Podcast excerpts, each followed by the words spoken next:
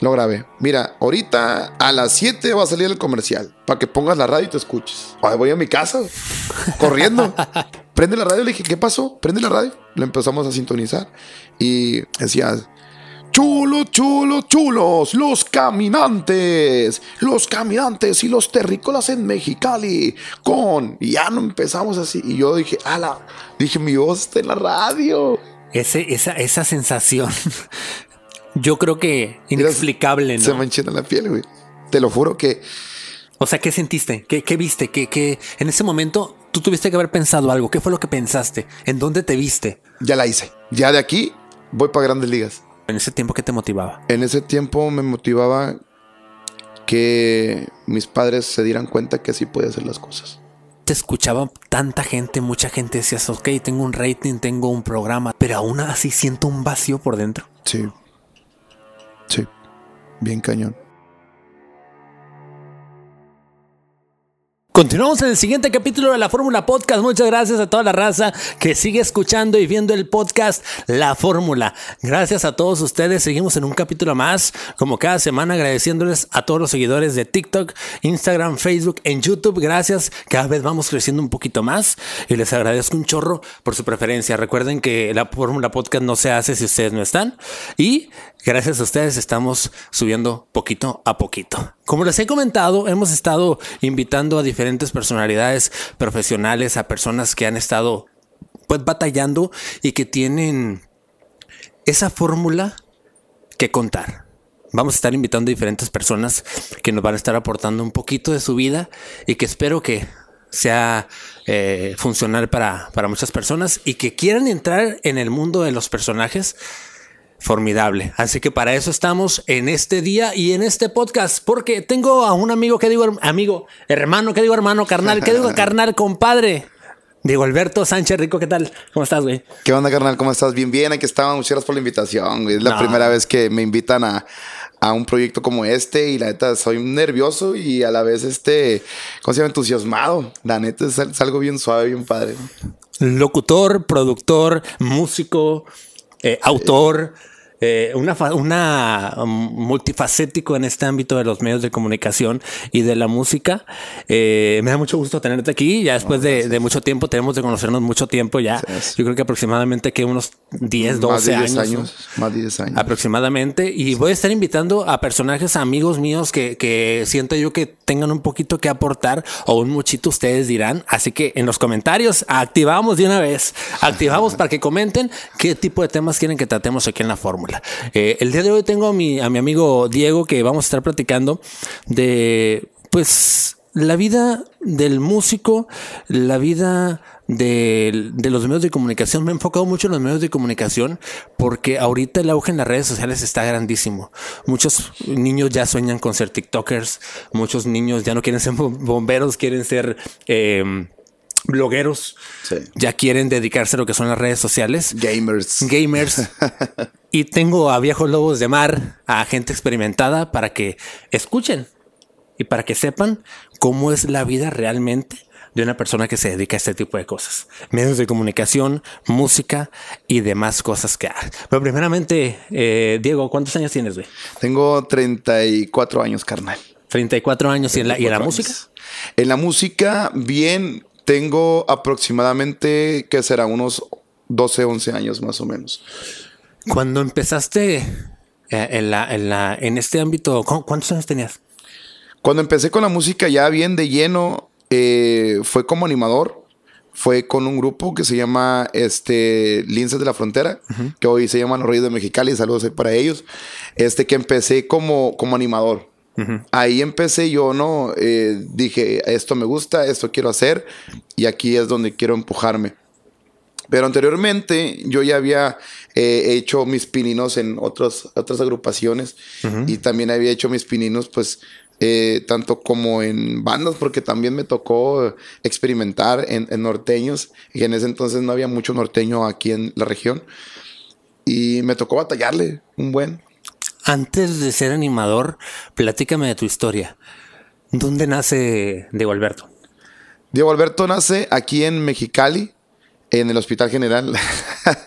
este, eh, pues eh, fue un niño que cadeció de, de, muchas cosas, que en su momento ya cuando empecé a, a, tener un poco de razonamiento, dije, ¿sabes qué? Yo no, yo no pienso quedarme así.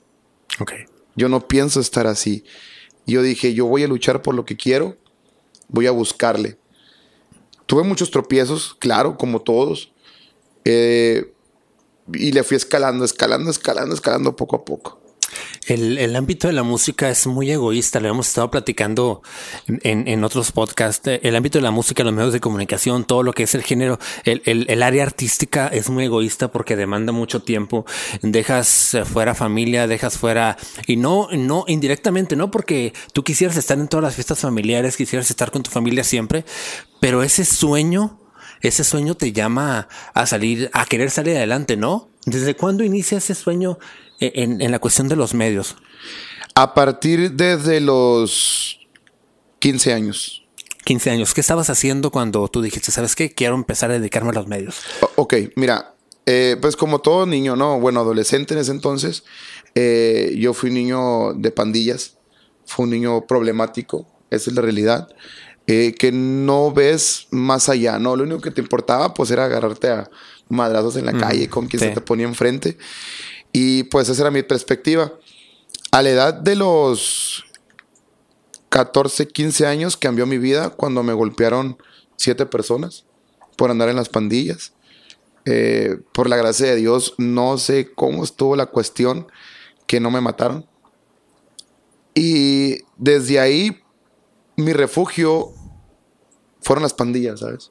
Okay. O sea, para mí fue como mi familia ese entonces fue mi, mi mamá, mi papá en ese entonces. Entonces, yo, yo creía que ellos me defendían, ¿no? En cualquier problema, en cualquier momento iban a estar ahí. Cuando pasa esto, que yo me la llevaba de vago en las calles, eh, y dije, ¿sabes qué? No, no, no quiero esto. Te voy a ser real, y eso es algo que yo nunca he dicho en una entrevista, cuando han entrevistado a Diego Alberto, uh -huh. no al chiquillo. Eh, cuando me pasó lo que me pasó a la edad de 14, 15 años, cuando me golpearon, que me dejaron como, como ovni, todo hinchado, todo golpeado, e inclusive hasta recuerdo que me quitaron, me encueraron, me quitaron una camisa, estaba sangrando los oídos, este, me dejaron en puros tenis y pantalón esa noche. Eh, al día siguiente llega un amigo y me dice, ¿qué te pasó, güey? No sé qué, ¿sabes qué, güey? Le dije, la neta, así está la cosa. Le dije, tienes un camarada que tiene una escopeta, Simón, dile que te la preste. Dile que te la preste porque, eh, la neta, sé quiénes fueron y los voy a matar chingar su madre. Así dije. Uh -huh. Y dije, me quiero vengar. Me quiero vengar. Porque a mí nadie me hace esto. ¿no? Y mi amigo en ese entonces me dijo, ¿sabes qué? Me dijo, calmado, me dijo, mm, ¿para qué te buscas problemas? Mejor así, déjalo así. No, le dije, es que yo me quiero vengar, yo quiero hacer las cosas así. Ese era el pensamiento de alguien de barrio, ¿sabes? Sí, claro, sí, y simplemente porque la hermandad tan fuerte que había en las pandillas antes, y no digo que ahorita no las haya, pero antes regía esa hermandad y regía ese, como ese amor por la camiseta y que si alguien te hacía algo, la pandilla brincaba, ¿no? O sea, el barrio, te, coloquialmente lo escuchamos, ¿no? El barrio te respaldaba, sí, ¿no? Sí, sí, sí, realmente mucha gente lo toma como juego, pero la vieja escuela pues ha de entender, ¿no? Y todavía algunos ahorita que están pasando por esa etapa, puede ser, va, que pasen por ello. Pero cuando a mí mi amigo, ¿sabes qué? No, güey, no te voy a ayudar en eso. La neta, no. Entonces cambió mi perspectiva. Me puse a pensar. Mi meta fue otra, ¿sabes? O sea, tu amigo que le pediste ese favor te dijo no. No, me dijo no, no te lo voy a dar. No te voy a hacer ese favor. Le dije, es que yo lo necesito, yo quiero hacerlo.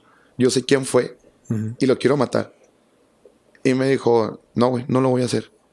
Del no, no me sacó. Dejé de salir un tiempo de mi casa. Me empezó a gustar la música. La música me empezó a gustar a raíz de los 13 años. En ese entonces, cuando estaba la música del, del hip hop, sí. este, a mí me, me, empezó a llamar mucho la atención. Uh -huh. Entonces, yo, yo miraba a, a los DJs y yo decía, güey, yo quiero estar ahí. Me gusta. Me gusta. Y empecé a ver, por ejemplo, los raperos, que en ese entonces eran muchos, muchos raperos en unión, ¿no? Hoy la verdad, pues cualquier rapero, perdón, no es por ofender, pero ya suben algo y se hacen virales. Antes no. Sí, pues no, la potencia de redes sociales ahorita es grandísima. El claro ejemplo de este podcast. O sea, es grandísima, una apertura grandísima y no nada más, no hay limitantes a tu colonia, no hay limitantes a tu estado o a tu ciudad, sino es mundialmente. O sea, antes tenías que repartir discos, Alexis. Ah, o sea, los raperos repartían discos en los eventos para darse a conocer. Ese era el show. Yo así empecé como DJ. Ok. Yo así empecé como DJ, con unos raperos. Entonces, con el paso del tiempo, empecé yo como disc jockey. O sea, pone discos. Ok. Y yo pasaba los discos, ¿no? Y a mí me empezó a gustar, me empezó a llamar la atención, empecé a escuchar eh, las mezclas, empecé a escuchar producciones, eh, empecé a escuchar en ese entonces muchos DJs que, que, que, en su momento me marcaron a mí, a mi vida. Por ejemplo, a mí me tocó conocerlo y trabajar con él. En ese entonces, mucha gente, a lo mejor de Mexicali, de la vieja escuela, la va a conocer al DJ Aro, DJ Pooh, eh, DJ Extroid en ese entonces. Y yo me empecé, ¿no? A meter, a meter, a meter, a meter. Y me dice DJ. Ok. Por el, por el puro gusto de la música. Sí, me encantó la música. Ese fue mi refugio. Ese fue mi refugio. Esa fue mi casa. Mi nueva casa. Cambian las pandillas por la música. Sí. Sí, fue un gran impacto. Porque cuando, recuerdo yo cuando estaba chico, la música para mí era como ponerme en mi, en mi burbuja, ¿sabes? Uh -huh. O sea, si yo tenía muchos problemas, yo ponía mis audífonos o ponía el estéreo y escuchaba música. Y eso era lo que me llenaba, lo que me gustaba. Y eso es lo que me ayudaba a mí a salir adelante. Y de repente empecé a tocar en antros. Eh, empecé a andar aquí, allá en Mexicali. Empecé a ir a San Luis, a San Felipe. Yo no salía de Mexicali. Todo eso me iba yo a escondidas de mi mamá. Ok. Todo eso me iba a escondidas de mi mamá.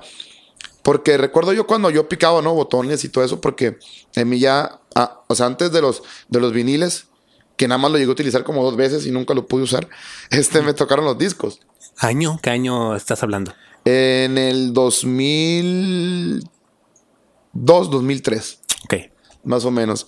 Eh, y apenas los discos estaban como poniéndose de, de modita. De moda. No existían ni los USBs, ni Spotify, ni YouTube, nada, nada de eso. No existía absolutamente nada de eso.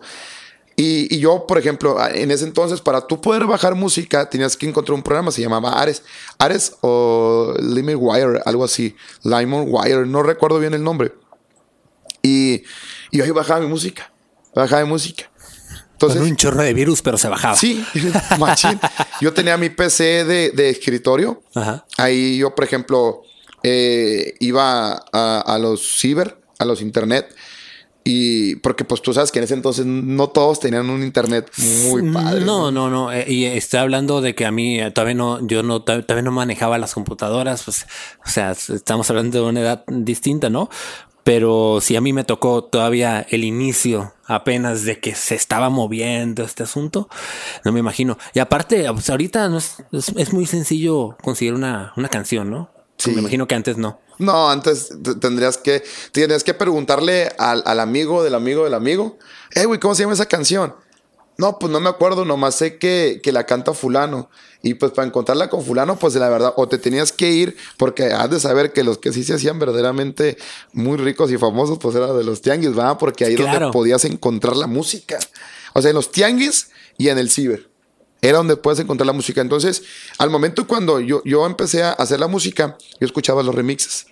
Entonces, ¿sabes qué? Dije yo, yo quiero hacerlo. Uh -huh. Y empecé a utilizar el Adobe Audition. Y yo, de unas bases, hacía otras bases. Ok. Yo le ponía mis efectos, le ponía mi mix y lo ponía así. No, yo me hacía llamar DJ Diego. Con el tiempo, cuando entró con los raperos, era DJ Art Mix, arte mezclado. Ok.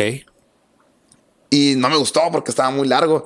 Y la neta me daba vergüenza decir porque, pues, para empezar, yo no sé inglés con trabajo hablo español. Uh -huh. Entonces, este... Eh, se me hizo a mí muy, muy largo. Dije, bueno, así como DJ Diego. Dije, lo voy a dejar y así lo voy a hacer. Bueno, empecé con eso, empecé. Me daba para, para mí lo que, lo, que, lo que era lo que hacía. Este... Y mi mamá me decía, eh, tú qué tanto picas botones, nunca vas a llegar a hacer nada picando botones. Y le decía, mamá, es que esto me da para comer y es que esto me gusta. Oye, eso es lo que, a lo que antes de que, disculpa, no que te interrumpa. ¿Tu mamá qué pensaba o qué, qué te dijo al momento que tú pasaste de las pandillas a, o cómo era la relación con tu mamá al momento de que, de que tú estabas en esa transición? Fíjate que al momento de, de, de, las pandillas sí eran muchos problemas con mi familia. Muchos problemas como no te imaginas. O sea, eran unos problemas tan grandes. Yo anterior, yo siempre he trabajado, Alexis. O sea, yo desde los siete años, la neta, he trabajado. Y siete, ocho, nueve, diez, once. Yo eh, lavé carros, barrí calles, este, eh, limpié casas. Yo hice muchas cosas. Lo único que me faltó, la verdad, lo único que me faltó nada más fue vender periódico. Eso fue lo único que me faltó. Y, y no sé, o sea, yo creo que a lo mejor mi mamá miraba a, a, su hijo crecer. Y como que decía, ¿sabes qué? Este se me va a botar de las manos, como todo padre hoy en día, ¿no? Este. Pero yo, yo en ese entonces, cuando yo andaba en las pandillas, pues yo era en, el tiempo de la secundaria y viviendo con mi abuela también. Entonces casi ya no se daba cuenta de lo que yo hacía. Ok. No, no se daba cuenta de lo que yo hacía. Entonces, eh, yo tomé mucho, mucho, mucho refugio en, por eso mismo en la pandilla, de la pandilla y después fue la música. Ok, cuando, cuando empiezas ya a, tocar pues, de una manera eh, ya más profesional en lo que es de DJ y en los antros y todo esto, ¿te acuerdas cuál fue el primer pago que te dieron? ¿De cuánto dinero fue? Sí. ¿Cuánto te pagaron la primera vez que tú dijiste que agarraste dinero de esto, de, de ese resultado que tú me estás contando ahorita? ¿Cuánto fue lo que te pagaron? 800 pesos. Por la noche. Por una noche. Fueron mis primeros 800 pesos que nunca había visto en mi vida. Ok. O sea, de ganar, de tener cuánto en la bolsa. 200, 150 que llevaba para mi casa cuando era paquetero, cuando lavaba carros, cuando barría calles. O sea, 150 pesos en ese tiempo, pues sí era un buen. Sí, era un, sí, sí, sí. Pero ya 800 pesos. O sea, ya decías tú, no manches. O sea, te o sea y sí, pensaste, ¿no? Sí pensaste de que, no, hombre, me dedico a esto y aquí puedo vivir, ¿no? Sí, sí. Yo dije, no, dije, yo compro mi sonido, hago mis cosas, dije, y ya. Aquí tengo mi vida solucionada. Al cabo, el sonido nunca, nunca va a reemplazar nada. Dije, al cabo, la música siempre va a estar ahí, decía yo, pensaba yo, ¿no? hago mi sonido, hago mis cosas y ahí sigo. Al momento cuando ya empecé de dejar de, de los antros, este, a la edad de los 16 años, eh, me metí con un sonido. Aqua se llama el sonido. Fue el primer sonido que yo trabajé. En ese entonces los sonidos eran mucho más popular que las rocolas. Que las rocolas. Y que lo que venía haciendo este, ahora lo que es un USB o Spotify. Sí, que tener sonido era como tener un grupo en vivo ahorita en casa, ¿no? Sí. O sea, en la fiesta, en una fiesta privada, ¿no? Era un lujo. Era un lujo. O sea, en ese entonces, aquella quinceañera que tenía un sonido es porque, puta, sus ah, papás había dinero, billetón y había un billetón, o sea, puta, se trajeron a, los de sonido agua, porque en ese entonces, allá nosotros vivíamos, este, era muy popular en, en ese barrio, muy popular. Y popular lo hicimos, fíjate, este vato tenía cinco equipos de sonido. Una buena inversión en aquel tiempo, ¿no? Sí, le, iba súper bien. imagínate Muchas veces trabajar, eh, hacíamos tres trabajos en un día. Y eso te hablo de muchas veces jueves, viernes, sábado y domingo. Así, así fue mis primeras desveladas al masivo, así, o sea, así. Ok, me hablas, eh, ¿cuántos años tenías ahí? 16. Me hablas 16 años, me hablas que desde los 7 años trabajas y la escuela. Estudiaba, pero no quería estudiar a la vez. O sea, no te gustó la escuela, dijiste, llegó un momento que tú dijiste, es que yo no quiero estudiar, o, o, por qué seguías estudiando y hasta cuándo dejaste de estudiar. Yo quise seguir estudiando, la neta, yo creo que lo sentí más por obligación, para no hacer quedar mal a mis padres. Yo siento que ese fue mi, mi, mi error, ¿sabes? Porque igual mis papás también le batallaron mucho, porque también no vivíamos, eh, pues muy bien que digamos, o sea, obviamente sí, sí vivíamos eh, comíamos, que de que había sopa y frijoles, este, que era lo indispensable, eso sí. Pero sí hubo un momento que a mí cuando, cuando, cuando me corrieron de la secundaria a los 14 años, que fue cuando más me desvié a las pandillas, eh, para mí fue como que el boom, ¿sabes? O sea, y casi, casi 14 años porque estaba en segundo de secundaria cuando me corrieron de la secundaria. Y por desmadroso, la neta, por grafitero y por desmadroso, por peleonero. O sea, yo no pude decir que mi, la secundaria para mí fue algo muy bonito, porque en realidad no. O sea, fue, fue un, sí es una, es un recuerdo que tú tienes que sí de una pauta importante de tu vida. Sí, sí, porque yo creo que me perdí de muchas cosas. Me perdí de muchas cosas que solamente la gente que me conoce se lo he contado. Yo volví a estudiar a los 17 años, la secundaria. Dejas la secundaria y luego vuelves, regresas. Sí, sí, porque... ¿Por qué motivo? ¿Por qué regresas? Porque mi mamá me decía, tienes que estudiar, ¿qué vas a hacer en la vida? Ahorita ya para todo te piden secundaria. E, en ese entonces te pedían más la secundaria que la preparatoria y la universidad. ¿Qué vas a hacer? Y que mira, que no sé qué. Bueno, eh, tengo un tío que vive en San Diego y él me dijo, ok, tú vas a estudiar, yo, yo te lo voy a pagar. ¿Estás? Y dije, ok, está bien. Volví a estudiar en segundo año, güey. A los 17 años. En segundo año. Casi 17 años recién cumplidos. O sea, una, una adolescente de 17 años con chamacos de 13, 12 años. No, y luego tú, ya traías toda la calle encima, ¿no? Sí, sí, yo ya iba maleado. Yo iba maleado. Y, y fíjate, y bien curioso, porque gracias, gracias a Dios, este, eh, terminé la secundaria ahí. Dice segundo, a los 18 años me gradué. De la secundaria. De la secundaria. Y hasta ahí, ¿sabes que ya estuvo? ¿Me voy a dedicar a trabajar? Eh, no. Cuando yo estaba en la secundaria, ahí se me vino el cliqueo de la radio. Ok. ¿Cómo empieza este? a partir de que tenías tu, locutor favorito, tenías tu programa favorito, o cómo, cómo, cómo empieza, empieza todo esto de la radio? Cuando yo estaba en, la edad de los 15 años, 16, ya después de que me habían golpeado, ya después de que había pasado lo que había pasado, ya todo eso. Eh, aparte en el sonido, eh, el papá de mi amigo tenía una planta de agua. Mm, ok. Y yo vendía agua. Vendía agua en pickup. En un pickup íbamos por toda la calle vendiendo agua. Yo terminaba la secundaria mi horario de secundaria, de secundaria me iba a vender agua a la una de la tarde, de la una de la tarde hasta las 5 o 6 de la tarde. Y los fines de semana en el sonido. Eso fue como que mi, fuga, ¿sabes? Ok. O sea, vivir así. Y en tiempos libres en la secundaria, en el receso, eh, empezó a llamarme mucho la atención. Yo escuchaba mucho en ese entonces a Julio González, escuchaba mucho a Gloria Barraza, a Saí Calderón, escuchaba mucho este a, estos señores de la de la fiesta mexicana este unos señores que al negro montaño este escuchaba a otro señor que también me encantaba mucho cómo hablaba pero mi locutor fuerte era Julio González. Ok. Un saludo para él. un saludo muy grande y, y yo me empecé a ser muy admirador de Julio. A mí Julio González me transmitía una potencia para hablar y unas ganas para poder hacer las cosas.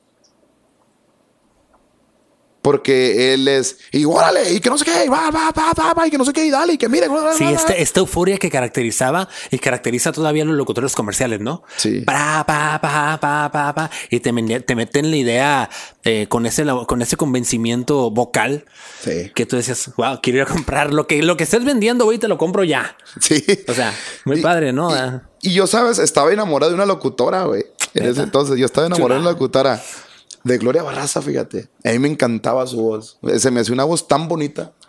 Una voz tan, tan, tan así. O sea, se me hacía algo bien, bien padre. Entonces, mm, y dije, algún día los voy a conocer. Algún día los voy a conocer. Con el paso del tiempo, este, conocí a, a, a Gloria. Se me hizo muy guapa me llamó mucho la atención. Pero dije, bueno, pues que se va a fijar en un chamaco de, Sí, claro. de 17 años. a, pues a una muchacha, pues ya, no sé cuántos años tendría en ese entonces. Y al paso del tiempo, este, ella me dijo, oye, qué bonita voz tienes, debes de ser locutor. Pues dije yo, ah, caray, ¿será? Dije, órale, pues a ver qué pasa. Con el paso del tiempo, fíjate, en el sonido que andaba, nos agarró una frutería. Frutería La Española, allá por, por allá por donde vivíamos antes. Y a mí me tocaba dar las ofertas. Ok. Me tocaba dar las ofertas.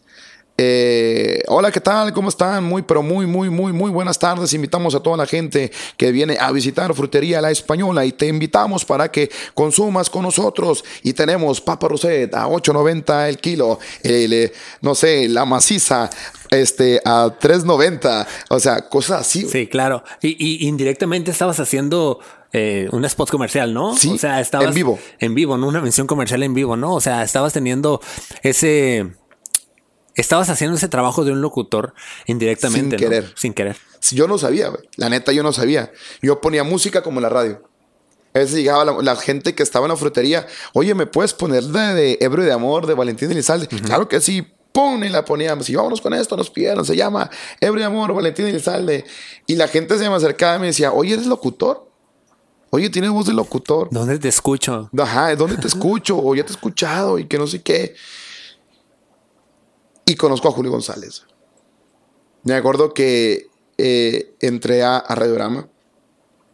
La impresión que me dio Radiorama en ese entonces, Alexis, fue tan maravilloso.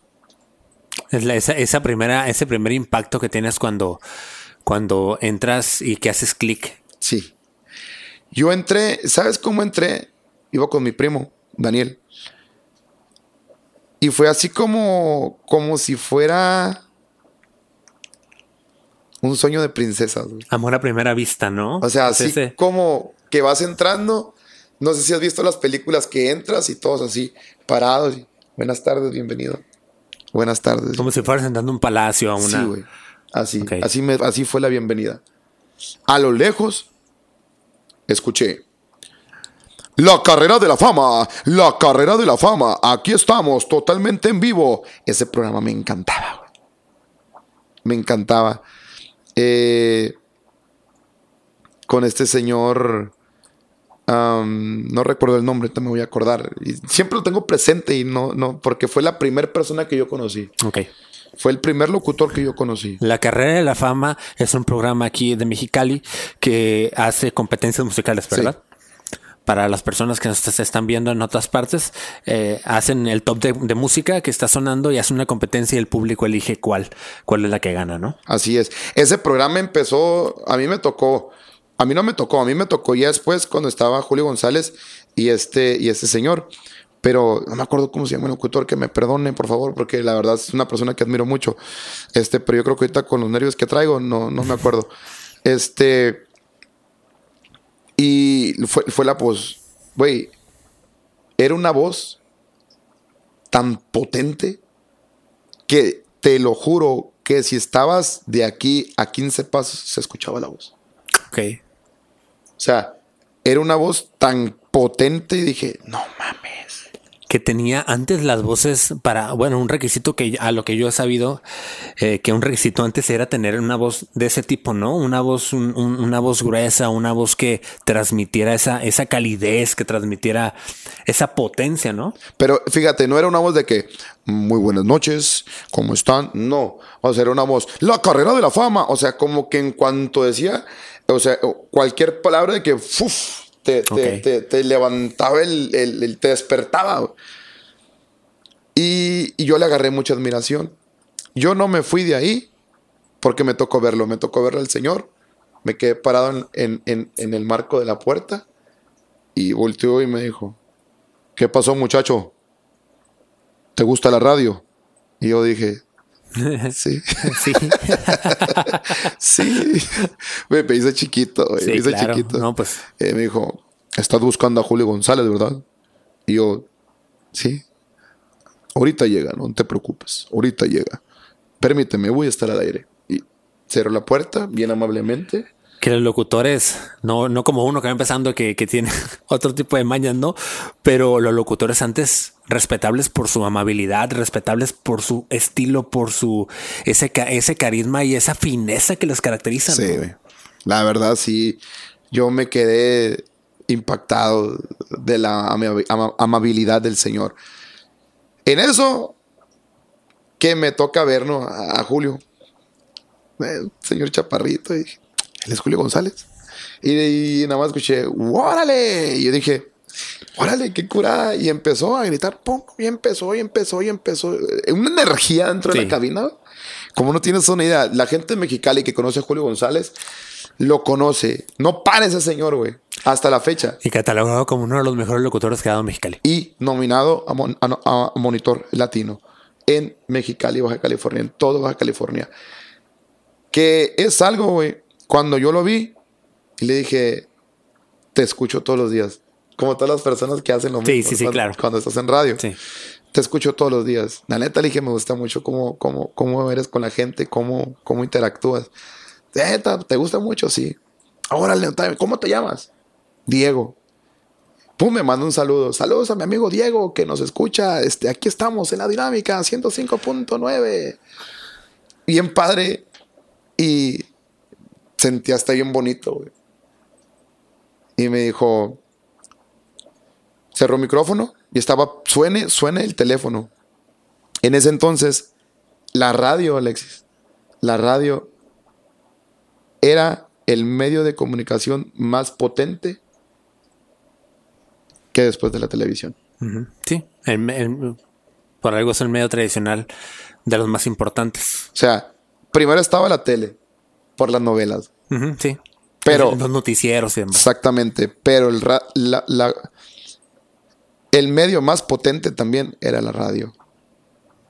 Y suene y suene, suene el teléfono. Y le dije, Julio, ¿no vas a contestar? Se me quedó viendo y me dice, tú vas a ser un buen locutor. Y yo me reí. Y luego colgó. Y me dijo, así que te gusta la radio. Pero así. Sí, le dije, me encanta mucho la radio. Órale. Algún día, escúchame bien, algún día tú y yo vamos a trabajar juntos. ¿Tú crees, Julio? Algún día. Algún día, este programa tú lo vas a conducir. Yo dije, no creo. Nunca. Nunca. Jamás me puse eso como meta. Cuando me lo dijo, ahí dije, aquí quiero trabajar y algún día voy a conducir la carrera de la fama. Es algo, algo, eso que me estás contando ahorita es me fui en el viaje, me fui en, lo mágico, aparte que compartimos el, mismo sueño, el mismo, el, la misma, el mismo círculo laboral. Eh, creo que te tocó mucha suerte, ¿no? En, tu parte con personas. Creo que tú piensas, tú crees que las personas con las que te topas son clave. Y otra pregunta que te tengo también, ¿crees eh, en las casualidades o crees que eso ya estaba, ya estaba conformado? Yo tuve muchos obstáculos, güey. Cuando yo quise entrar en la radio, eh, tuve muchos obstáculos. Eh, yo cuando decía, no, es que tú tienes que ir a un sindicato y es que tienes que tener mínimo este, tanta escolaridad terminada para poder estar ahí. No, es que tienes que agarrar y tener, este, em, ¿cómo se llama? La carrera de, de medios audiovisuales Oh, y la carrera de comunicación, y la carrera de esto, la carrera de esto, y tras, tras, tras, tras. Y yo dije, ¿dónde voy a pagar todo eso, güey? Claro. ¿Cómo lo voy a pagar? Que, que cabe destacar que ahorita la, escuela está súper accesible a comparación de antes, ¿no? antes era muy difícil, Alexis. Aquel, aquel que tenía que estudiar era porque tenía que estudiar a huevo. Porque tenías que ser alguien en la vida. Y, ahorita que comentas eso de alguien en la vida, ¿no? Ahorita dándole la vuelta a todo esto, que cabe destacar que también lo hemos hablado en otros podcasts, la, escuela es, importantísima y siempre va a ser importante porque te da herramientas y apertura para poder eh, trascender en, algunos trabajos y demás, que no tiene, que también tiene mucho que ver eso que tú dices, ¿no? La actitud, un poco de suerte para los que creen en la suerte, eh, también esa, esa, esa motivación que cada quien, que cada quien se da al momento de hacer algo. ¿Cuál era tu motivación? ¿Cuál era, qué, qué era lo que tú tenías en mente siempre? Que te hacía levantarte todos los días. O sea, que te, tú decías, no tengo escuela, no tengo para pagarla, pero quiero estar aquí. ¿Qué, te motiva? Quiero pensar, y, espero ahorita que me contestes este, em, creo que el sueño siempre se mantiene latente, ¿no? Así que platícame, ¿qué es lo que te motiva? ¿O en ese tiempo qué te motivaba? En ese tiempo me motivaba que mis padres se dieran cuenta que así podía hacer las cosas. Ok, el, que tus padres, el tener un reconocimiento de tus padres. Sí. Sí, pues es que lo buscas. Lo buscas. Porque cuando pasas por muchas cosas, hay cosas que la verdad eh, ya superé. Gracias a Dios. Yo estoy agradecido con mi mamá y papá, güey. Ahorita, a mi edad que yo tengo ahorita, estoy muy agradecido. Pero en ese entonces sí trataba yo de caber en ellos, ¿sabes? O sea, a tener su aceptación tanto como de, de mi mamá y de mi papá. O sea, y el decir que ah, ya no es el morro desmadroso, ah, ahora es el, el, morro que salió adelante y triunfó. O sea, yo creo que me malformé en muchas cosas a mi edad. Porque mi pensamiento para yo poder lograr algo, siempre era a raíz de... de ¿Sí me entiendes? Ok. O sea, sí lo hice para mi propia superación, pero siempre Lo hiciste para cumplir las expectativas de tu familia. Y de todos. O sea, esa aceptación. Sabes que, ese, ese tema es muy, eh, muy controversial y creo que es algo que se tiene que saber, ¿no? En, en muchas personas que trabajamos en medios de comunicación, y quiero que quiero preguntarte también esto. ¿Te, llegó a pasar que tú te escuchaba tanta gente, mucha gente decías, ok, tengo un rating, tengo un programa, tengo esto, pero aún así siento un vacío por dentro? Sí. Sí. Bien cañón. Es, mira, mucha gente me lo preguntaba, ¿no? Me decía, ¿nunca se te subió? Claro. Claro que se me subió. Claro que me porté soberbio. Claro que en un momento fui muy egocéntrico. Claro que en su momento dicen por ahí, ¿no? Bien mamón. Bien creído. Claro que lo hice. Y cuando yo brinqué la radio, cuando yo, yo busqué la oportunidad, porque yo la busqué, Alex, y la tuve que buscar de una otra manera. Yo dije, el día que yo entre a la radio a chingar a su madre, todos los que me hicieron mala cara, y aquellos que me ayudaron, los voy a ayudar. y aquellos que no,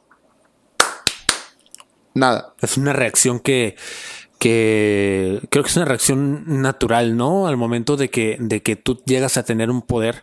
Por eso hay una, hay una, hay una palabra que escuché ahora que me dio mucha risa que decían en un programa de televisión, no lees poder un menso porque cuidado. Sí, cuidado. Eso, eso, es real, ¿eh? O a una persona que tiene mucho coraje porque cuidado. Sí, y más cuando tu adolescencia, bueno, más de tu niñez, adolescencia, y para casi adulto, pues sufriste muchas cadencias. O sea, entre ellas, eh, eh, que te subajaron. Sí, que... Se te hicieron menos. Que te humillaron. Que te pisotearon. Eh, que hubo ciertos abandonos en muchas partes de tu vida. Rechazos y todo eso. Rechazos. Como no tienes una idea tanto de la sociedad, güey. De la sociedad. Porque si tú no eres y todavía lo hay, y eso es lo peor hoy en día, ¿sabes? Que antes decían, es que tanto vales, tanto tienes. Hoy, tantos likes tienes.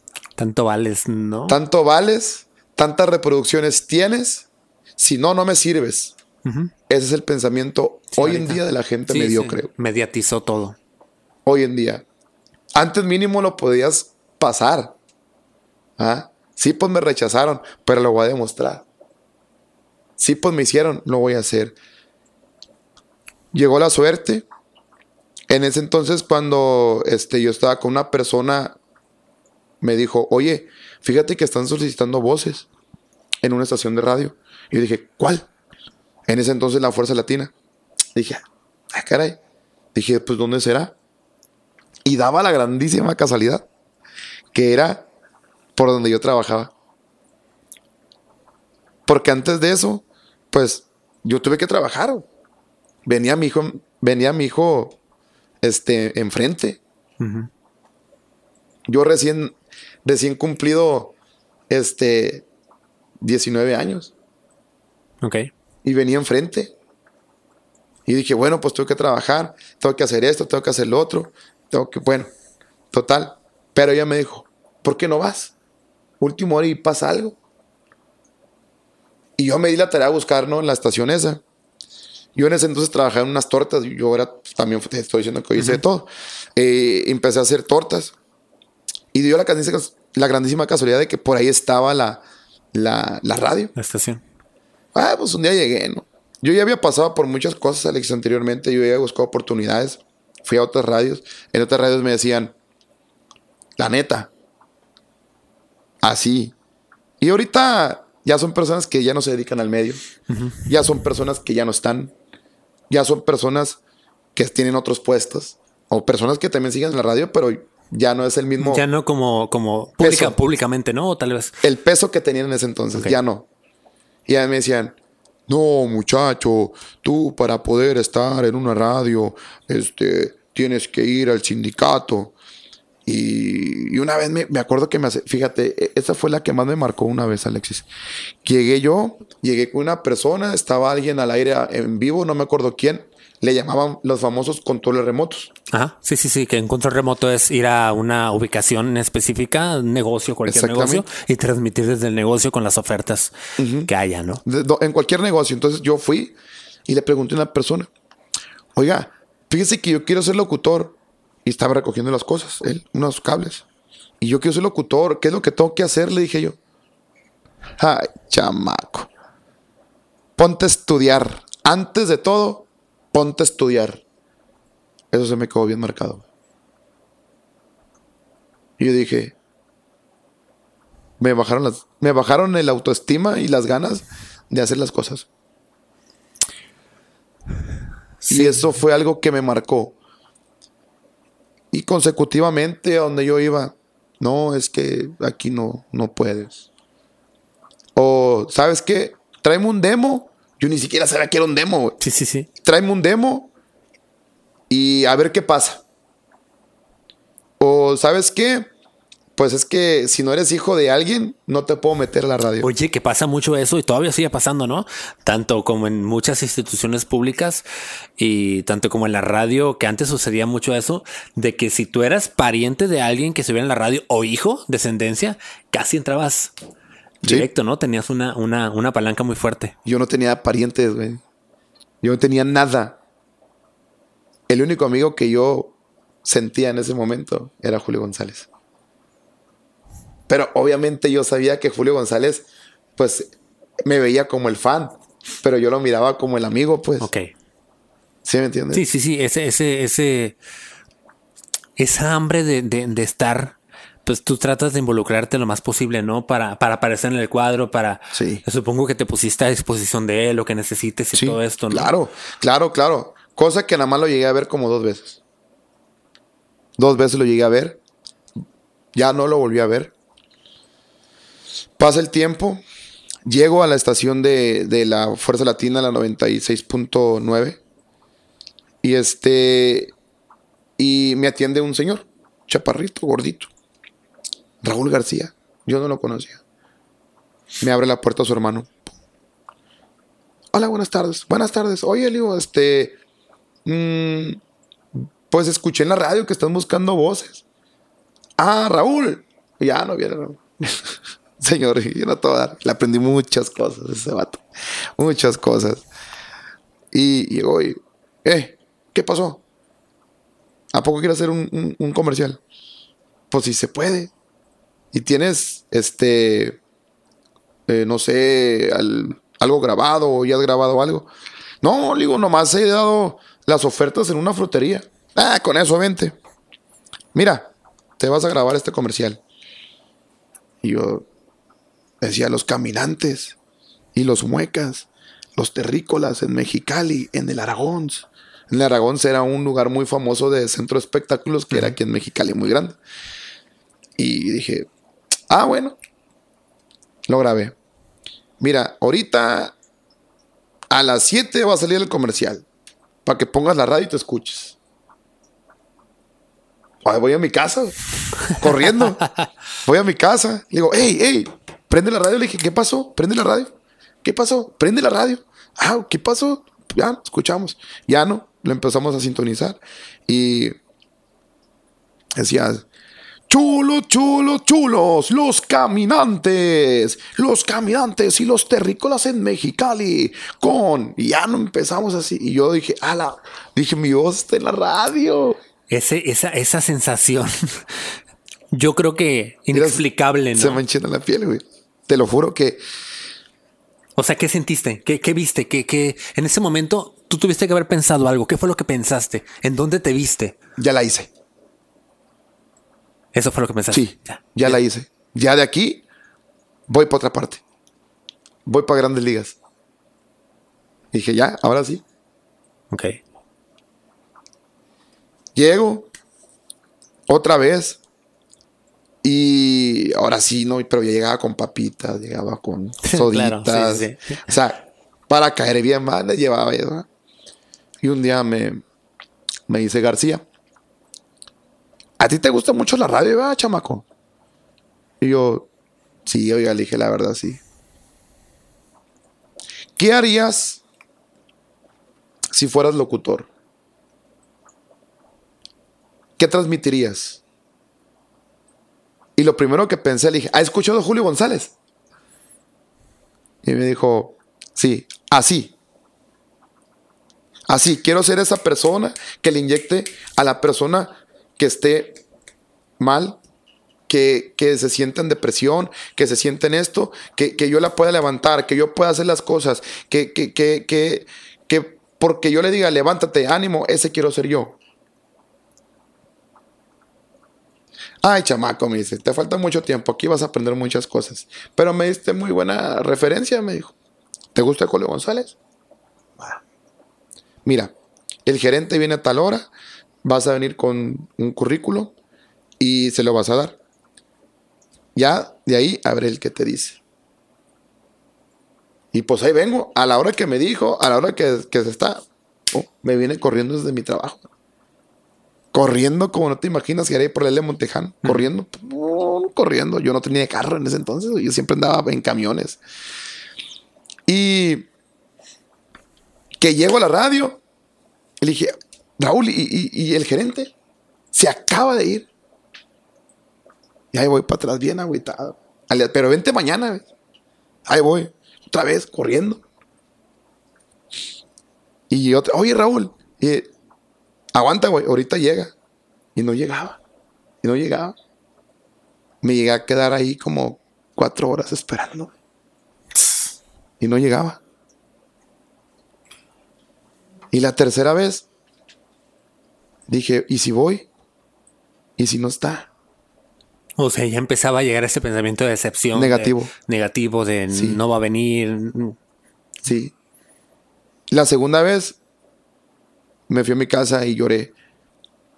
Y le dije yo en ese entonces que por qué las cosas me pasaban así.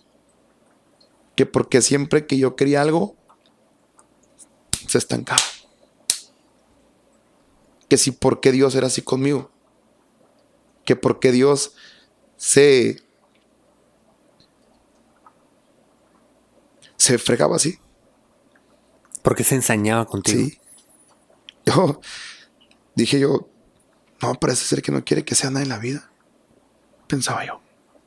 Y se me quiebra la garganta y no porque no lo haya superado, no porque siempre me acuerdo, Alexis, de, de dónde vengo. Y eso me ha ayudado mucho a cambiar en mi vida. Que eso te lo platico más adelante si hay tiempo.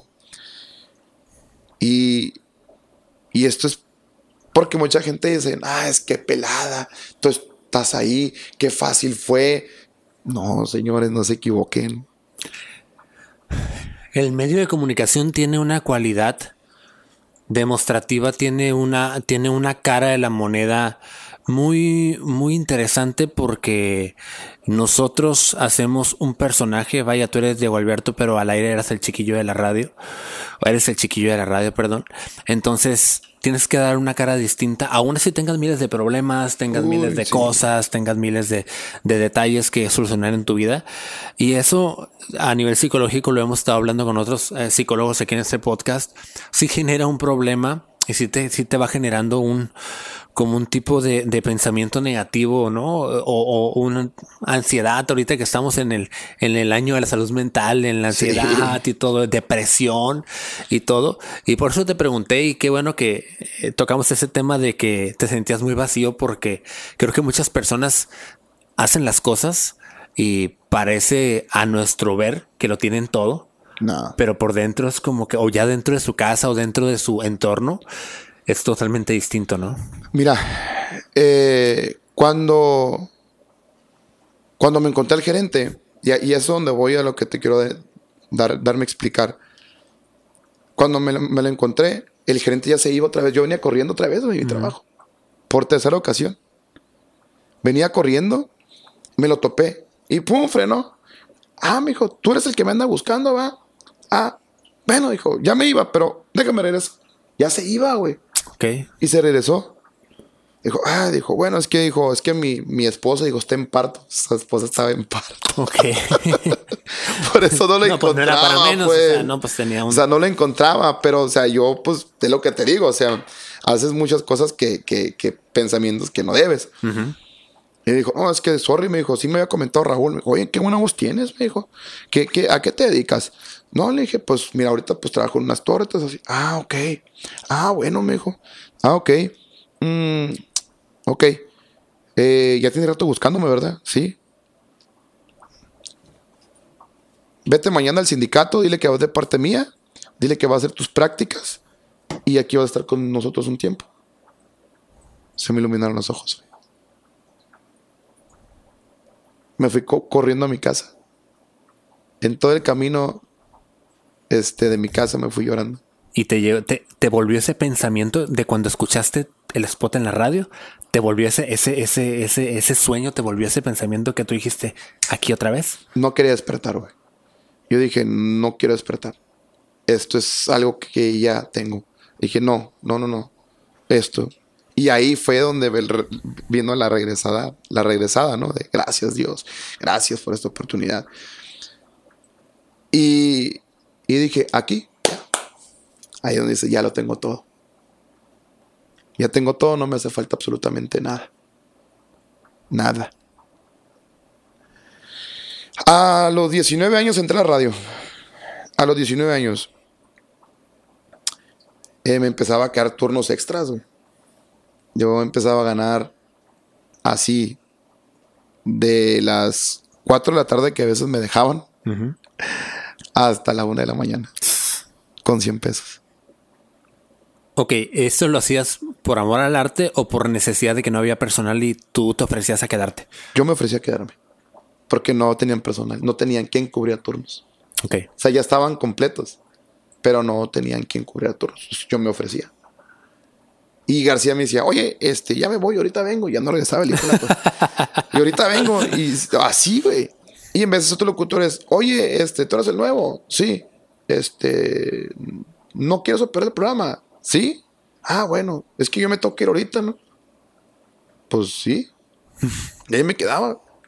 Y así, una y otra, medio año, así. Medio año.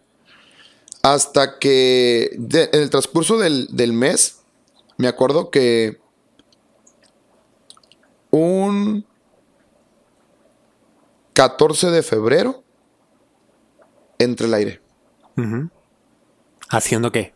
Como programa, como o Presentando. como locutor, presentando nada más presentando cabina, canciones haciendo cabina. a las 5 de la tarde. A las 5 de la tarde eh, eh, me habló mi jefe. eh, Oye, Diego, este, porque es chilango, güey. Chava, saludito, Chava. Saludos al Chava también. mucho. Saludos al Chava. Oye, Diego, este, ¿cómo estás? Y yo, bien. Este, ¿qué crees? Y yo, ¿qué pasó? Eh, ya es tiempo de que abras micrófono. Y yo así, neta. Sí, nomás ten cuidado, me dijo ahí con, lo, con las groserías. Eh, ya sabes, ¿no? Todo bien limpio y todo, pues, como debe ser. ¿Ok? Ah, nos mandan saludos a- aquí a unos compas y a mí. Ah, o sea, Así. la primera vez y la presión de que tu jefe te estaba escuchando, güey, y con sus compas. Sí, güey. Esa fue la primera vez que entré al aire. Me volvió a marcar cuando entré al aire. Muy bien, Diego, muy bien. Este, ay, ponte canciones y preséntalas y manda saludos. Y deja que solito el, el teléfono va a sonar solito y la gente se va a comunicar contigo. Felicidades. Bienvenido a la Fuerza Latina. Ya hasta se me echó en la piel a mí. Y yo dije, no mames. Ahí, güey, fue una. O sea, fue una bola de emociones que no te imaginas. Tantas cosas que me han pasado en la cabeza, tantos sueños, tantos que dije yo, ¿qué pedo? No la creía. No la creía. Y eso fue un sábado cuando entré al aire. Ok. No la creía. Y pues me tuve que salir de mi trabajo de las tortas en el transcurso de los meses. Este, me dedicaba nada más a cubrir turnos. Me tuve que meter a otra parte con un camarada mío, un señor que ya falleció, eh, Sergio García. Su hijo fue el que me jaló, que yo era muy amigo de su, de su hijo. Ellos son dos, Cristian y Jesús. Yo era muy amigo de Jesús. Cristian, le dije, güey, dame trabajo porque no tengo más que así necesito mantener a mi familia. Pero también estoy trabajando en la radio. ¿Qué vas a andar trabajando en la radio tú? no, neta, güey, sí, que no sé qué, que mira, dame chance. Órale, pues, me dijo, pero vas a entrar a las 7 y vas a salir. ¿A qué hora entras a la radio? A las 3, a las 2 sales. Órale. Pues yo entraba, güey, embobinando motores, limpiando todo lleno de aceite, todo. Así como en veces terminaba de, de, de, de, de, movinar motores, yo no los embobinaba, nada más los limpiaba y eso, porque antes estoy bien entronado yo para eso. Mis respetos para los que hacen ese rollo. Y, este, y así me iba para la radio. Así. Agarraba mi extra y con eso pagaba luz, renta, agua y comida. Y venía mi hijo en camino. Ok. Este, esta, esta transición eh, eh, de vida, porque a lo que escucho, te dio un giro totalmente la vida, ¿no? Sí. O sea, te dio un giro totalmente. Aparte, eh, sinceramente, no es lo mismo trabajar, eh, tener un trabajo que es respetable todo tipo de trabajo, pero el, el trabajar como que es la palabra correcta, que se escucha un poquito extravagante, pero es la palabra correcta, como figura pública, si tienes extra de, de como de, de, de mm, competencia contigo mismo, ¿no? Porque es cuando empieza el ego. Sí. Es cuando empieza la soberbia. Es Uy, cuando sí. inicia el. A, a mí me escucha tanta gente y que sabes que este micrófono puede quemar a gente, puede aplastar a gente, que este micrófono puede hacer más grande a alguien también. En ese entonces así era, Alexis. El micrófono era tan respetable porque tenía un potencial tan pesado como no te imaginas. Hoy, ya cualquier red social, Facebook, Instagram, TikTok, Twitter, eh, YouTube, ya puedes hacer un video y quemando a alguien y echándole tierra a alguien. ¿no? O sea, pero antes tenías, o sea, esto, esto era un respeto. Antes no cualquiera podía, podía hablar. O sea, así, fíjate, una vez, me tocó una vez, una vez que estábamos así, ¿no? No, pues vámonos con más de la música a través de la Fuerza Latina para todos ustedes, 96.9. Llega la banda Jerez, se llama La Cabrona. Entra García. Pum, se para y se pone sobre la puerta. ¿Qué acabas de hacer, chamaco? Yo, ¿qué, qué hice? Eso que hiciste está bien penado. ¿Cómo se te ocurre decir la ca ¿Por qué no dijiste la canija? O, o, o, o nomás presentaste la pura banda. Esto pasa por andar metiendo nuevos a las radios que no saben y que no entienden qué significa la radio. Yo así, asustado. Y vas a ver ahorita, chava, que te escuche, te va a cortar el micrófono. Yo asustado, Madre, se, se te vino todo abajo, ¿no? Dijiste, ah, aquí se acabó la carrera. asustado. No pasó nada, güey. Es que hay, ciertas, hay ciertas, eh, la radio tiene códigos, tiene, hay leyes eh, regidas por CEP, hay, leyes regidas por el- la ley del trabajo, hay muchas leyes dentro que es la parte jurídica de los medios de comunicación, que es importante que los medios lo conozcan y también las audiencias los- lo conozcan. Ahorita hay una nueva, no nueva, pero se está poniendo muy en pie eh, la ley de las audiencias. Ya las audiencias también pueden poner, interponer denuncia Sí. ante el locutor o ante el Sí. comunicador que esté Ha pasado, ¿no? haciendo mal uso del micrófono. Ha pasado. Porque neta. es una responsabilidad. Yo tengo eh, cinco años apenas en el medio y entiendo la responsabilidad que un micrófono público tiene. Pero veo, veo que mucha gente como que todavía no ha entendido la responsabilidad que es tú poder subir una perilla y con 35 mil, 30 mil watts de potencia, 50 mil watts de potencia te escuchan casi medio millón de personas. Exactamente. Y eso muy pocos lo entienden. Y yo no lo entendía en ese entonces. Yo no sabía cuánta gente me estaba escuchando, la neta. Bueno, pasa medio año, siete meses, me sacan de la radio. Yo dije, bueno, tuve mi oportunidad y no pasa nada. Pasaron cuatro meses, casi un año, Alexis. Casi un año. Sí, buenas eh, tardes. Sí, dígame. Señor Diego Alberto Sánchez. Sí. Eh, aquí tenemos su papeleo. Hizo sus prácticas en la Fuerza Latina. Sí. Ok. Ya tenemos su plaza. Pero hay un problema. ¿Cuál? es a la una de la mañana entrar y salir a las 7 de la mañana. No me importa. La quiero. Con agarrar la plaza, ¿no? Decías, no, ya, o sea, Sí, la quiero. No, pero es que. No, no, pero tienes en qué moverte. No se preocupe, yo la quiero. Y ahí empezó todo el virote. todo el asunto. O sea, yo te recorrí todos los horarios de la radio, güey. Lamentablemente, esa plática está muy amena. Se nos está acabando el tiempo. Me gustaría que cerráramos, aparte de lo que ahorita vamos a platicar ya para, para que me platiques qué es lo que estás haciendo ahorita hoy en día, porque quiero que invitarte a otro siguiente podcast ya para que me platiques ahorita, ya ahorita como Diego Alberto, ya como artista, como, como ahorita con el grupo musical que tienes. Pero quiero que cerremos a modo de reflexión. ¿Cuál es la fórmula de Diego Alberto Sánchez Rico para poder seguir en esto? ¿Cuál es la fórmula que tú creaste a lo largo de todo este tiempo? De todo esto mágico que me has contado, buenas y malas cosas, ¿qué fórmula creaste para continuar haciendo lo que haces? Nunca te rindas. Nunca te rindas. Siempre con Dios adelante. Y lucha por lo que quieres. Lucha, lucha, lucha. Que por más difícil que sea la situación, que por más piedras que te pongan enfrente, siempre va a haber la manera de cómo brincarlas. Siempre, siempre, siempre. No pierdas la fe. Esa es la realidad. Ya lo escucharon ustedes. Esto, esta plática no se había puesto tan intenso un, un- un podcast y te agradezco un chorro, compadre, No, porque, ti, porque la neta, esto le da mucho valor agregado a este podcast y esperemos que esos nuevos comunicadores, comunicólogos que están estudiando, que se den cuenta que, que la responsabilidad que conlleva un micrófono y, y- y todas estas personas que se quieren dedicar a los medios, también a estos formatos digitales, hay una responsabilidad tan grande Sí. que mucha gente no se imagina. El impacto que puedes dar eh, con solamente abrir una red social y hacer videos diarios, ¿no? O sea, es un impacto, un impacto grandísimo. Pero bueno, oye, ¿qué estás haciendo ahorita? ¿Qué es lo que estás haciendo? ¿Qué es lo que sigues en radio? ¿No sigues en radio? ¿Qué es lo que haces actualmente? Pues ahorita seguimos igual en radio, seguimos trabajando igual. Este, me faltó contar muchas cosas todavía ahí porque pues la verdad es una parte de mi vida que, que me han pasado muchísimas cosas maravillosas. El medio de comunicación me ha abierto muchas puertas. Eh, he pasado por muchas cosas. Ahorita sigo haciendo, pues, por ejemplo, estoy en un, en un grupo, tengo mi grupo musical, eh, se llama La Alerta.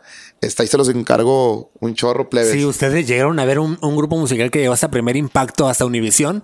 El grupo de mi, de mi compadre se llama La Alerta y es que se hicieron virales con esta cumbia de, de la baile del el baile del calamar.